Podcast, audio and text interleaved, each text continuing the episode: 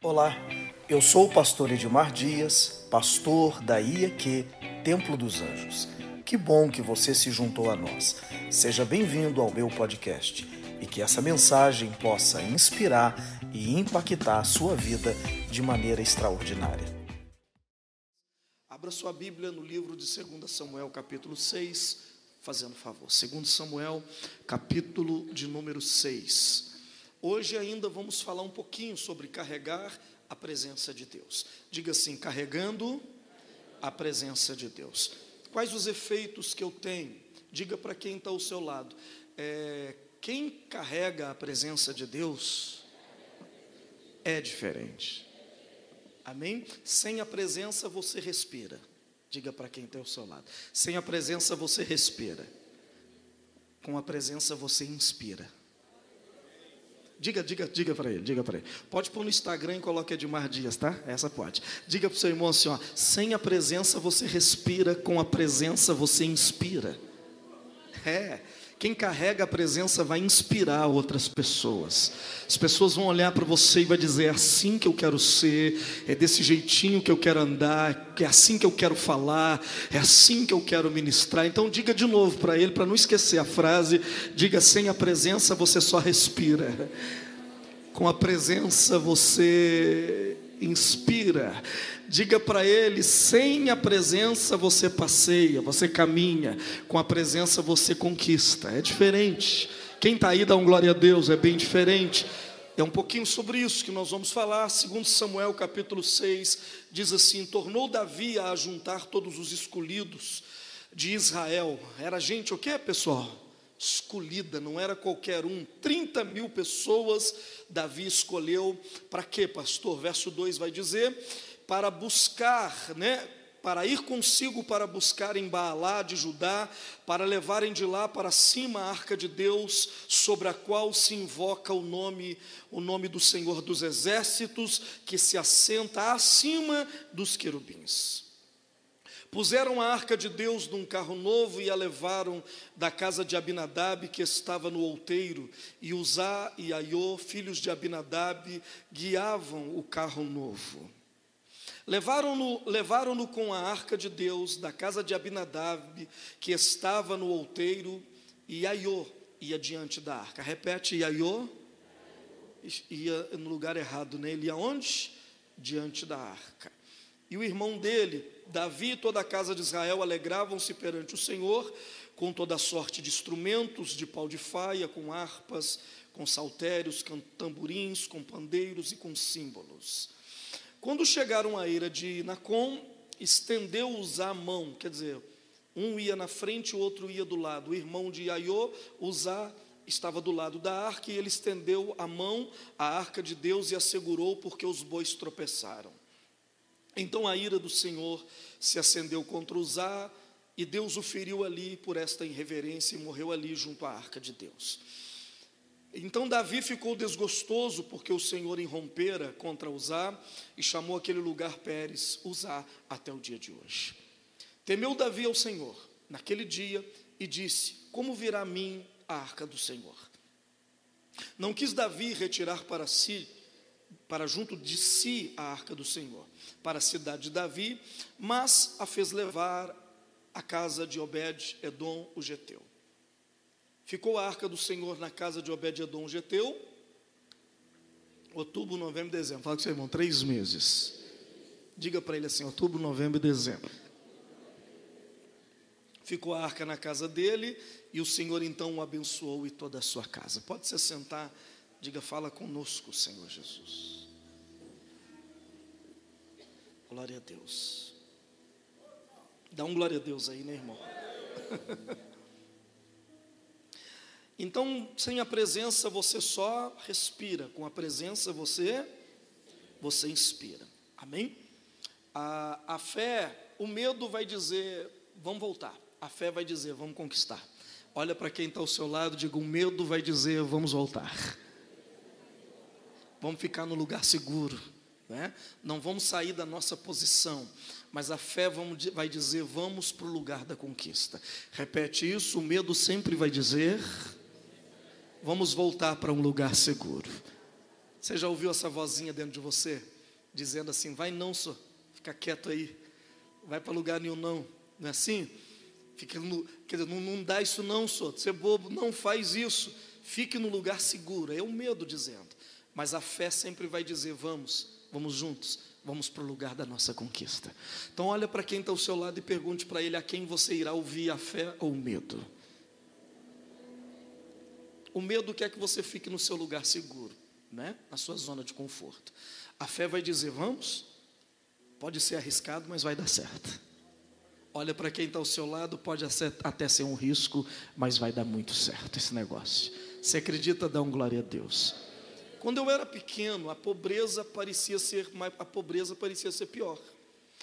Você, você lembra de quando você era mais jovem? Parece que os pobres eram pobres de verdade. Sim ou não? Vou, vou dizer, você responde, vamos conversar. Quando eu era jovem, parece que os pobres eram pobres de verdade. Hoje o pobre tem iPhone. Estou mentindo? Eu estou ou não?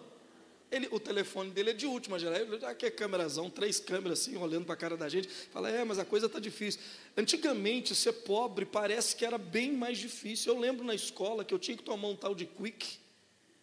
Você lembra um negócio desse? As cantineiras faziam, era tambor daquilo, irmão. E era a única coisa que a gente enchia a barriga e ficava o dia inteiro com aquilo na barriga. E ele parece que é Mirabel batido no liquidificador, não é? Você também não lembra o que é Mirabel. Pergunta para você, você lembra o que é Mirabel?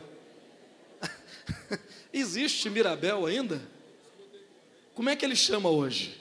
Ah, o nome dele é Wafer. Eu lembro de Mirabel, aquele negócio. E parecia que naquela época os pobres eram mais pobres mesmo, de verdade, não é?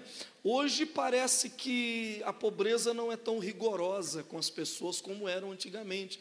Comer carne era frango é só era domingo, não tinha jeito, frango é só no domingo e mesmo assim nos primeiros dois fins de semana, porque o terceiro e o quarto pagamento já tinha acabado, então a gente se virava com carne moída. O e a carne moída, hoje eu acho que nem tem, né? A carne moída era carne moída de terceira. Vocês lembram da carne moída de terceira? Ou é só na minha época? Só Deus sabe o que era moído ali, gente. Que, que o açougueiro moía e falava? É carne moída de terceira. Na verdade, a gente tinha que separar, né? Quando misturava aquele negócio no arroz, a carne moída era tanta que você tinha que separar os grãos de arroz e achar aonde estava a carne moída no meio do arroz. Os jovens de hoje não sabem o que é isso. Não, não sabem. Eles são, estão na pobreza, mas vão comer um lanche daqui a pouco. Né? Hambúrguer, eu me lembro que hambúrguer, eu fui comer um hambúrguer, eu já tinha 16 anos inteiro, porque a gente comia, comprava um e partia para uns cinco. Não, lá em casa era sete, então tinha que partir para muita gente. E a gente só comia um pedacinho. Presunto, então, até hoje quando eu como presunto, porque gosto, cheiro e música leva você para o passado. Sim ou não? Gosto, cheiro e música. Quando você sente um cheiro peculiar, você volta. Quando você sente um gosto peculiar, você volta. E quando você ouve uma canção peculiar, você volta. Presunto da sadia, quando eu como presunto da sadia, eu me lembro de quando eu tinha uns seis, eu não me lembro a idade certa, mas eu lembro que aqui na boca do túnel tinha um restaurante chamado Las Vegas. Quem lembra? Nós estamos ficando velhos. Tinha, tinha um restaurante ali chamado Las Vegas. Minha mãe trabalhou ali. E eu não sei se era resto dos outros, irmão. Eu não sei o que, que era, mas ela levava um negócio para casa. No final, ela levava um negócio para casa. Era ou não era, Gema? E quando eu comia, não era um pedação, nunca era pedação. Sempre era o quê? Mas, uns pedacinhos. Mas eu lembro que foi a primeira vez que eu comi presunto. Foi lá do Las Vegas, eu não sei se saiu do prato de alguém, eu não sei o que, que era, porque ela não falava, só chegava lá e falava: Eba, o que, que eu trouxe para vocês? E eu me lembro, e quando eu como presunto hoje, eu ainda me lembro daquela época, a primeira vez que eu comi presunto. Isso não falando das. É, como é que chama o negócio? Eu não quero falar errado, vocês ficam rindo de mim. É, é, é Marta Rocha? Como é que chama? Pergunta para o jovem se ele sabe o que é uma Marta Rocha. É Marta Rocha ou Marta Rocha? Martou? Marta. Pergunta você sabe o que é uma Marta Rocha? Por favor, dá uma aula. Eu estou vendo a irmã dando uma aula ali para outra moça. Pode dar uma aula de Marta Rocha aí para ela? Olha só. Mas eu queria, eu estou falando da Marta Rocha. é porque eu comi Marta Rocha porque as padarias antigamente faziam o seguinte: se você acordasse por volta das quatro da manhã e ia na padaria com um saco de linhagem, você trazia um saco de pão para casa. Quem lembra disso? Levanta a mão. Ninguém nunca fez isso? Nossa, eu era pobre.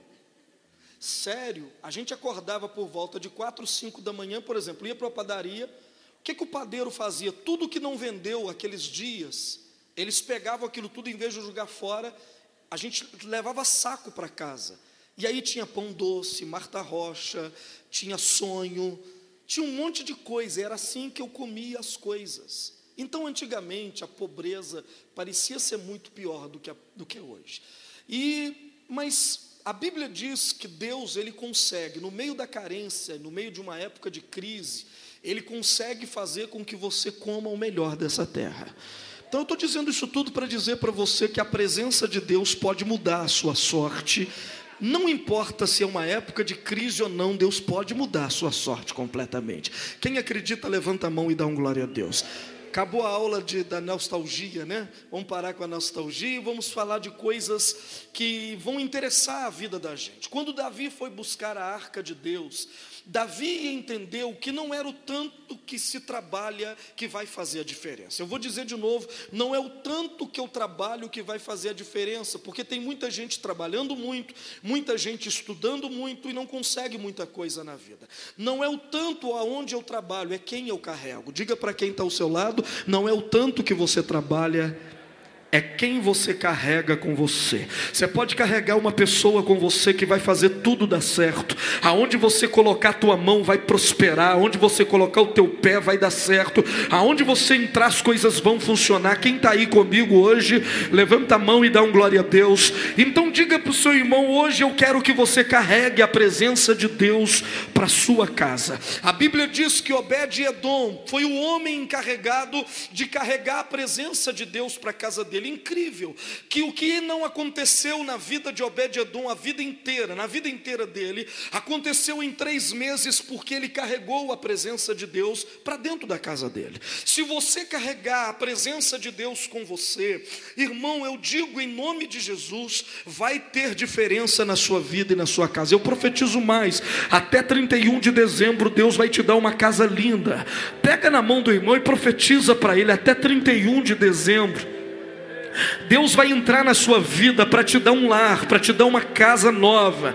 Oh meu Deus, eu queria ouvir um glória a Deus aí. Em três meses Deus deu uma casa para Obed-Edom. Em três meses Deus pode te dar uma casa. Põe a mão no ombro dele e ora para ele. Diga: Deus, dá uma casa para esse homem aqui. Dá uma casa para essa mulher aqui. Ah, meu Deus, tira ele do aluguel. Fala, tira ele do aluguel. Faz um milagre na vida dele. Dá um glória a Deus aí, irmão. Termina dando um glória a Deus aí, por favor. Segundo, a casa que Deus vai te dar é como a casa que ele deu para Adão. Como é que foi a casa que Deus deu para Adão, pastor? A casa de Adão, primeiro, era agradável aos olhos. Diga, era agradável aos olhos. Deus vai te dar uma casa bonita. Quando você entrar na sua casa, sabe aquela sensação boa de cheguei em casa? Essa vai ser a sensação. Quem chega em casa e se sente bem na sua casa? Pastor, não, deixa eu perguntar diferente. Porque a gente chega em casa e diz assim: Obrigado, né, Deus? Pelo menos eu não estou na rua. Não é assim? Eu não estou falando disso. Eu estou dizendo aqui, irmãs, quantas irmãs temos aqui? Faz um u, u. Isso. Irmã, quando você chega na sua cozinha, você é feliz? Você olha para a sua pia, está do jeito que você quer, seu fogão é o que você queria. As panelas que você cozinha é exatamente o que você planejou para a vida. Então você tem, mas não é feliz com aquilo que você tem, não enche os olhos. A Bíblia diz que o que Deus deu para Adão era agradável aos olhos. Eu estou dizendo, a sua casa vai ser a mais bonita da rua, o carro vai ser o melhor na garagem, o seu quarto, o seu quarto, você vai entrar no quarto e vai, uau, cheguei no meu quarto, ai que coisa gostosa. Quem vai acontecer isso? Dá um glória a Deus.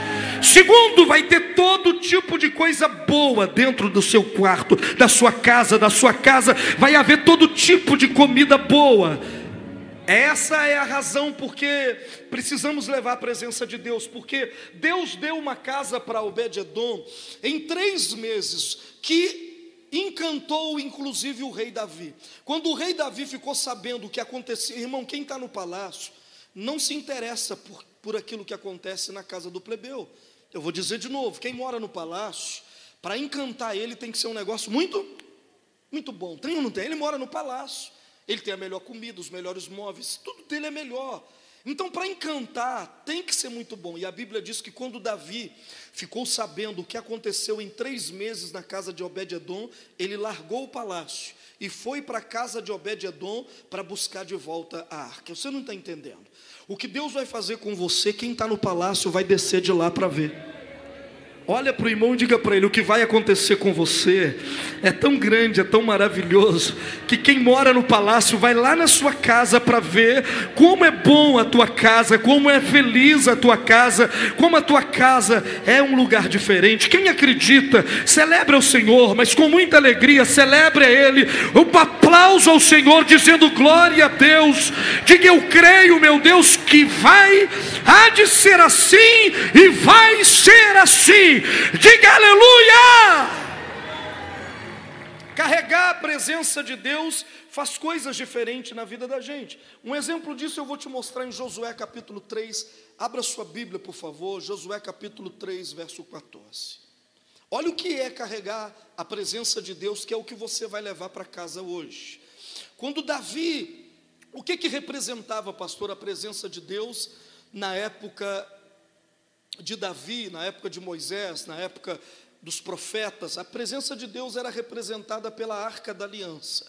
Deus tinha dito: aonde estiver a arca, ali também eu estarei. Repete comigo: aonde estiver a arca, ali também eu vou estar. Então, a presença de Deus, ela era representada pela arca da aliança. Então, quando Davi quis a presença de Deus, ele falou: não importa quem eu sou, Importa é quem eu carrego. Eu preciso da presença de Deus. E ele foi buscar o quê? A arca como símbolo dessa presença. Na época de Josué, a arca também representava a presença de Deus. Olha o que, que a presença de Deus pode fazer. Tendo partido o povo de suas tendas para passar o Jordão, levando os sacerdotes a arca da aliança diante do povo, e quando os que levavam a arca chegaram até o Jordão, e os seus pés, diga comigo, e os seus pés se molharam na borda das águas, porque o Jordão transbordava sobre todas as suas ribanceiras, todos os dias da cega. Verso 16: Pararam-se as águas que vinham de cima, levantaram-se no montão muito longe da cidade de Adã, que fica ao lado de Sartã. Como é que chama a cidade, gente? Sartã não, fala de novo. As águas pararam perto da cidade de Adã e Sartã. E os que desciam, e, e as que desciam do mar de Arabá, que é o mar salgado, foram de todo cortado. Então passou o povo de frente, de fronte de Jericó. Porém, os sacerdotes que levavam a arca da aliança do Senhor pararam firmes no meio do Jordão e todo Israel passou a pé enxuto. Diga, todo Israel passou a pé enxuto. Atravessando o atravessando o Jordão. Mais um texto. Tendo, pois, todo o povo passado o Jordão, falou o Senhor com Josué. Olha para mim, por favor. A Bíblia Sagrada diz que o que faz a diferença, como eu te disse agora há pouco, dependendo de quem você carrega, você só vai respirar. Dependendo do que você carrega, você vai inspirar. Dependendo do que você carrega, você não vai conquistar, você só vai caminhar. Mas dependendo do que você carrega, você não vai caminhar, você vai conquistar. Pergunta para quem está ao seu lado: é só uma caminhada ou é uma conquista? Dependendo do que você carrega, é só uma caminhada. Você só está caminhando pela vida. Você só está passando pela vida, conquistando coisas que pessoas sem Deus também conquistaram. Você só vai conquistar coisas que homens comuns também conquistaram. Você vai passar pela vida só caminhando. Mas dependendo de quem você carrega, ah, querido, a caminhada vai virar uma conquista. Não é caminhando, é conquistando. Levanta a mão e dá um glória a Deus. Então você precisa aprender o que é, o que a presença de Deus pode pode e irá fazer nas nossas vidas. A Bíblia diz, esse texto que eu acabei de ler, é um texto muito importante porque fala do dia em que Deus tirou um povo do deserto e os levou para a sua promessa, a conquista da terra de Canaã. A Bíblia diz que foi mais ou menos assim, presta atenção. O povo estava caminhando pelo deserto já há 40 anos, 40 anos esperando uma promessa se cumprir. Eles haviam passado por esse local que eu vou citar agora, dezenas de vezes eles passaram ali, porque a Bíblia diz que eles ficavam dando voltas pelo deserto, ficavam ali circulando o deserto durante 40 anos. Mas num determinado momento, Deus disse para Josué assim: eles estavam na cidade de Sitim, que ficava 12 12 quilômetros do Rio Jordão, Deus falou com o povo assim, com Josué: Olha, prepare o povo, santifique o povo, porque amanhã vai acontecer coisa grande no nosso meio. Diga para o seu irmão: santifica o povo, porque amanhã vai ter maravilhas acontecendo. Então Deus disse assim: Como é que santifica o povo? Fala para o povo tomar banho, fala para eles lavarem as vestes, fala para eles que essa noite ninguém deve ter nenhuma relação sexual, todo mundo deve se manter puro. Aí, irmãos, isso envolve a santidade. Quando você está se santificando para alguma coisa, esses detalhes são importantes. É hora de acessar o protocolo de Deus. É um protocolo que será acesso agora, que vai ser acessado agora. Veja bem, Deus disse assim: Josué, chegou a hora de vocês conquistarem a, a promessa de vocês. Então diga para o povo, para se santificar, porque amanhã eu vou fazer maravilhas. Diga o povo para tomarem um banho, ungirem a cabeça, para lavarem as roupas que eles estão vestindo e para não terem relação sexual, porque amanhã vai ser um dia inédito na vida de cada pessoa. Quem quer conquistar, levanta a mão e dá um glória a Deus. Então você precisa acessar esse protocolo de Deus. Era a hora, mas pastor, o que, é que tem que fazer? Eu vou te explicar. Olha só o que, que Deus disse para Josué: pegue a arca da aliança, diga, pegue a arca da aliança e ponha ela nos ombros do sacerdote.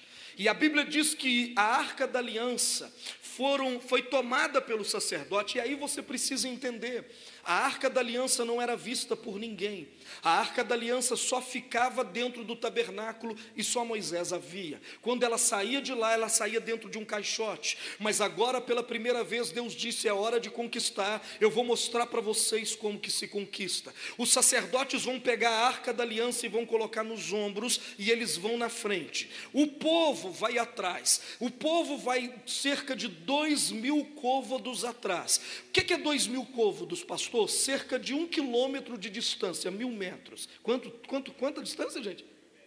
Então quem carrega a presença vai na frente. Você não entendeu? Vou dizer de novo. Quem carrega a presença vai na frente. Quem não carrega a presença, fala com seu irmão, quem não carrega,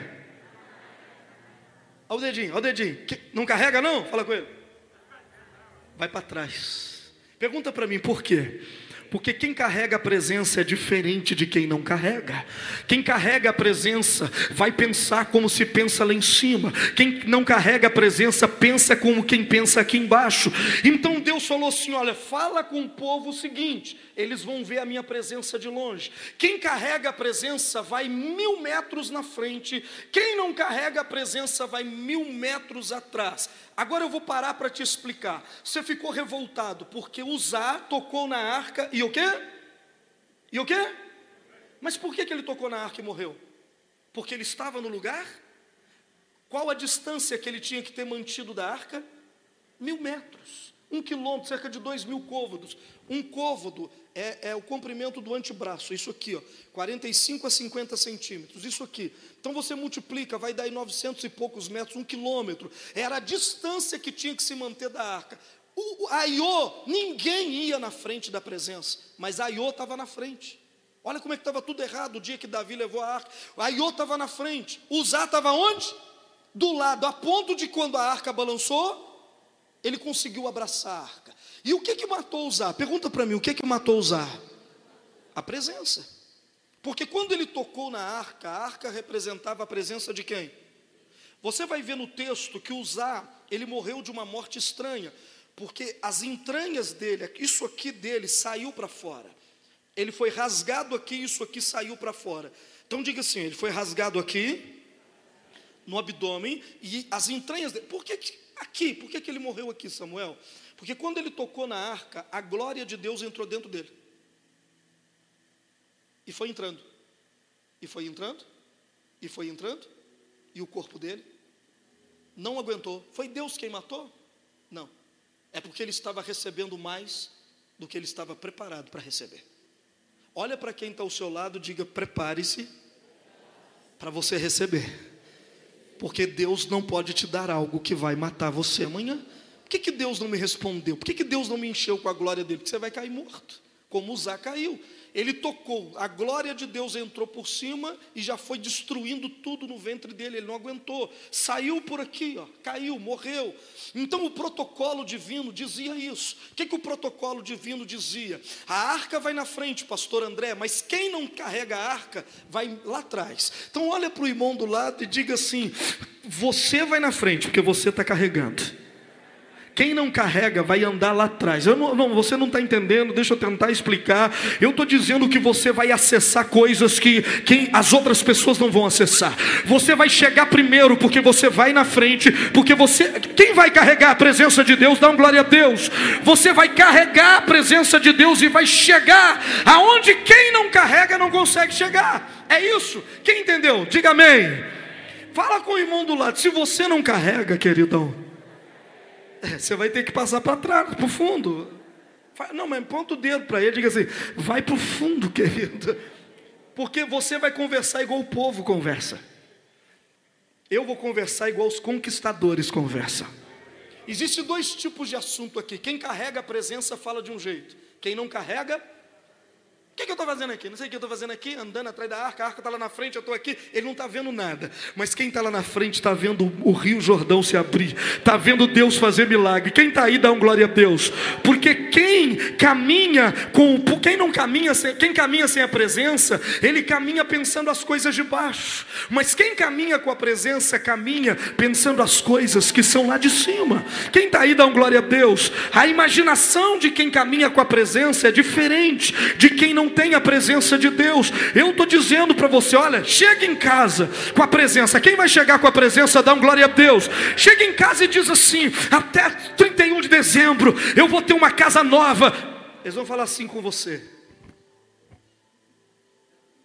Ô doido, que negócio é esse? Que negócio é esse que Deus vai te dar uma casa até 31 de dezembro? Que negócio? Por quê? Quem não carrega a presença não entende quem carrega. Então fala com seu irmão, é melhor ficar longe. Não, e é tão longe, diga para o seu irmão, é tão longe, que você nem escuta o pensamento da pessoa, está um quilômetro atrás. Deus quer que quem não carregue a presença fique tão longe de você que você não consiga escutar a murmuração dele. Olha para o irmão e diz assim: Eu vou te colocar a um quilômetro de distância de mim, porque você está falando trem que não é verdade. Você pensa, mas quem já foi frustrado por outras pessoas? Levanta a mão.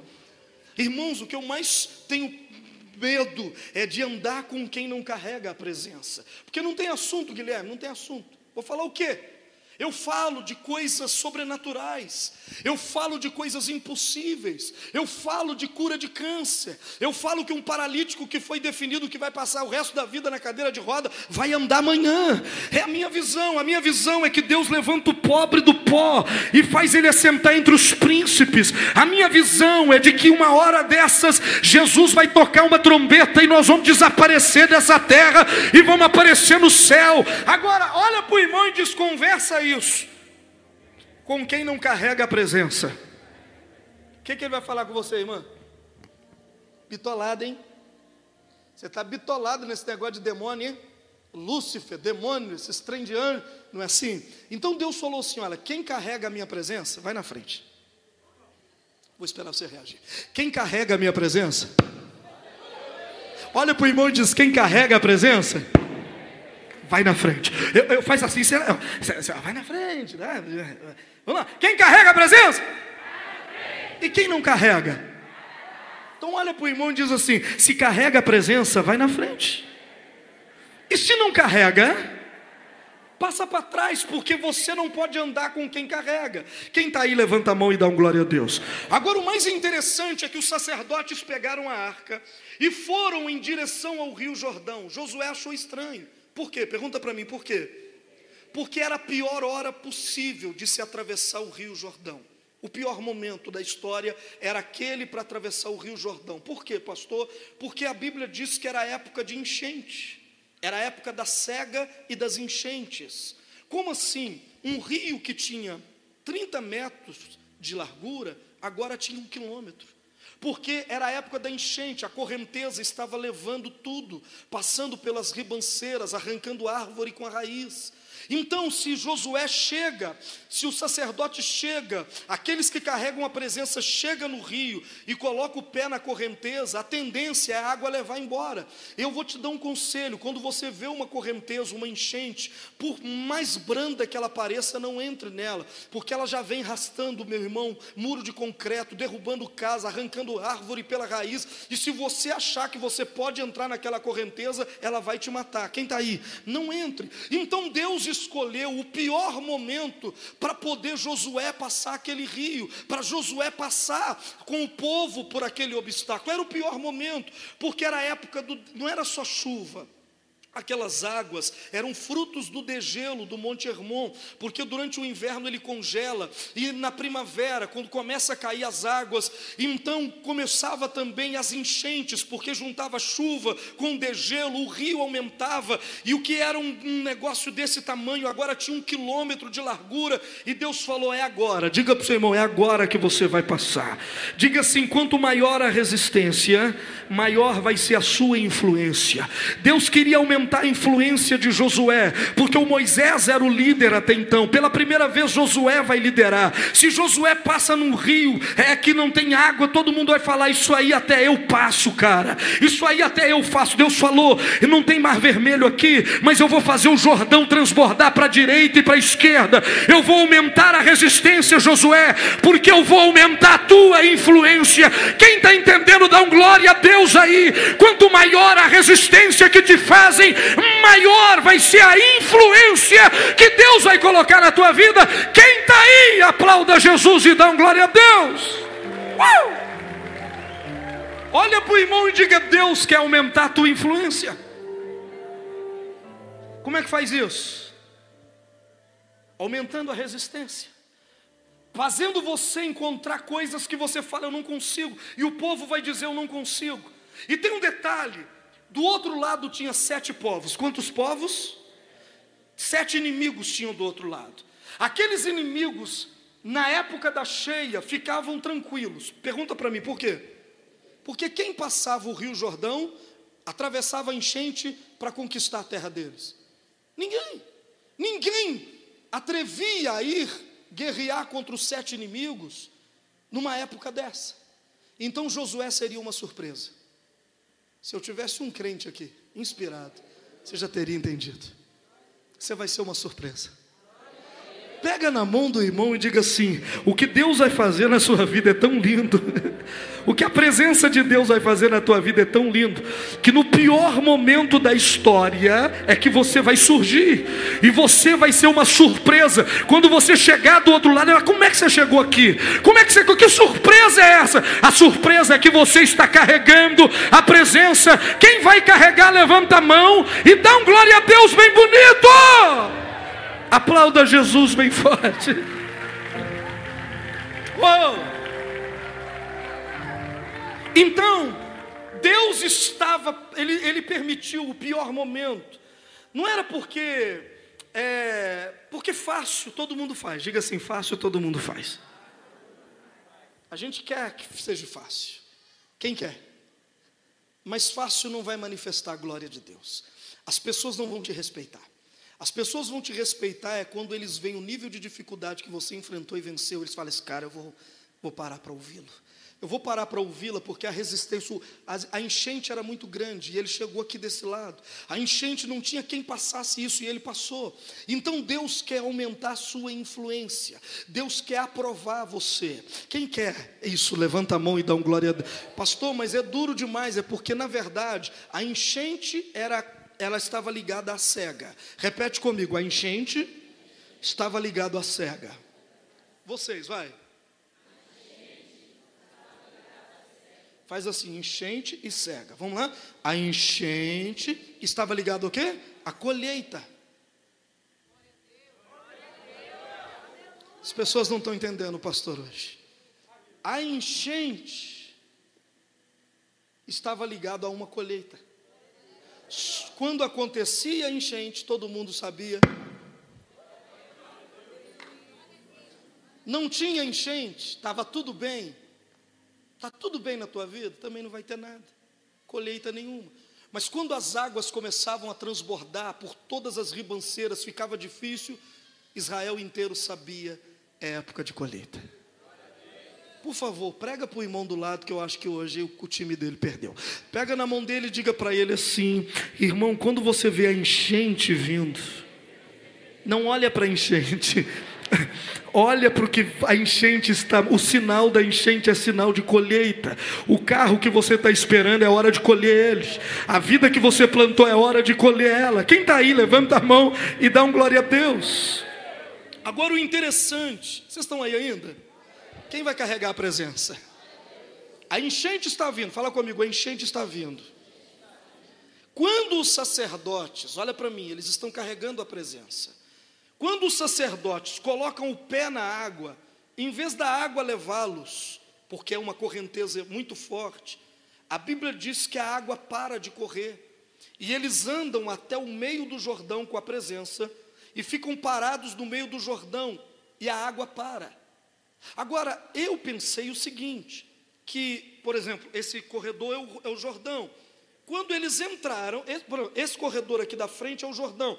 Eu pensei o seguinte: que quando eles molharam os pés, a água parou aqui do lado deles. Mas a Bíblia diz que não. A água parou numa cidade chamada Adã e Satã. Adã, sabe onde ficava essa cidade? 32 quilômetros acima. Você não entendeu? Quando o pessoal estava chegando com a presença de Deus, Deus já tinha parado a fonte da enchente lá em cima o que estava passando na frente deles era só um eco daquilo que um dia existiu, já não existia mais.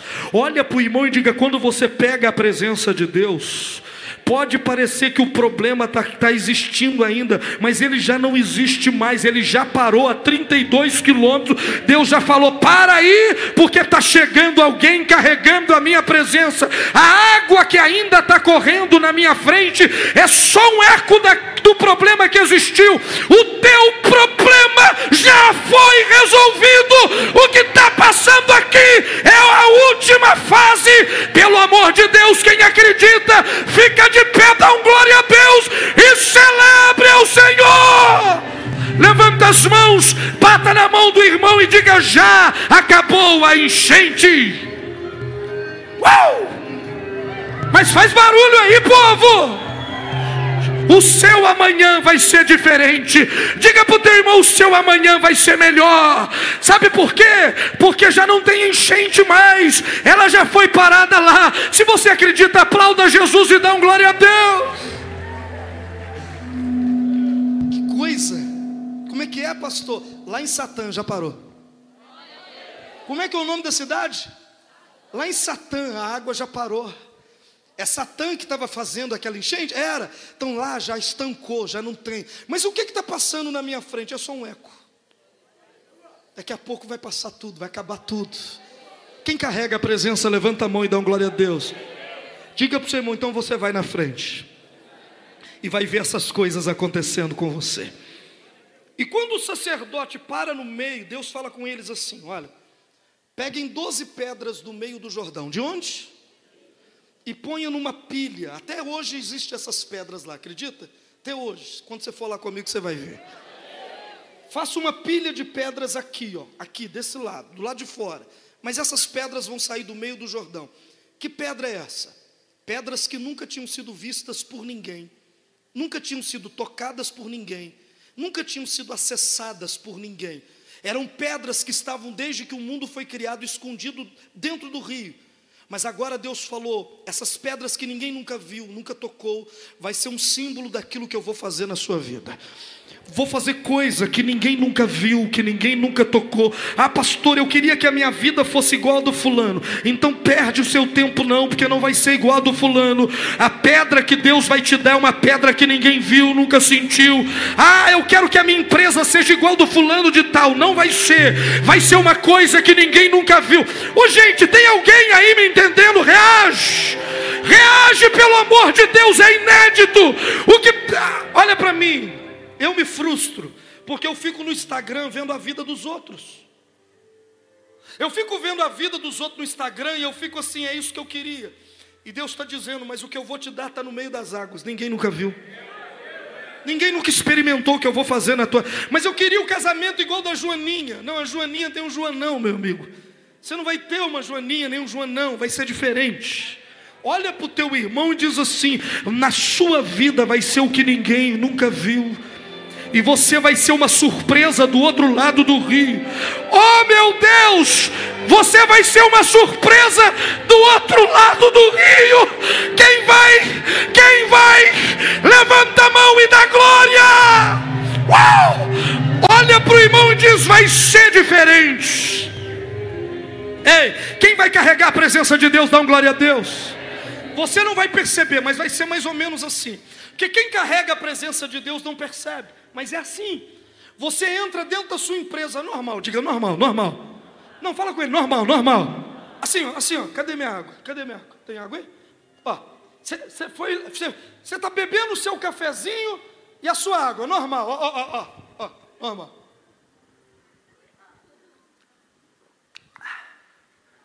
Diga para o seu irmão, normal, normal.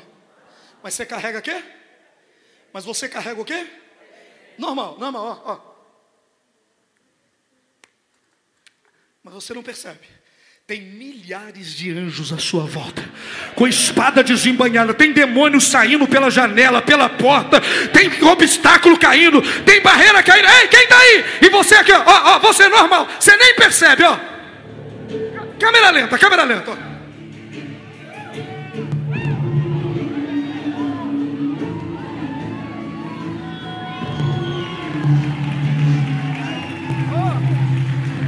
Só que tem demônio caindo por terra, só porque você chegou. Quem vai chegar? Oh, oh.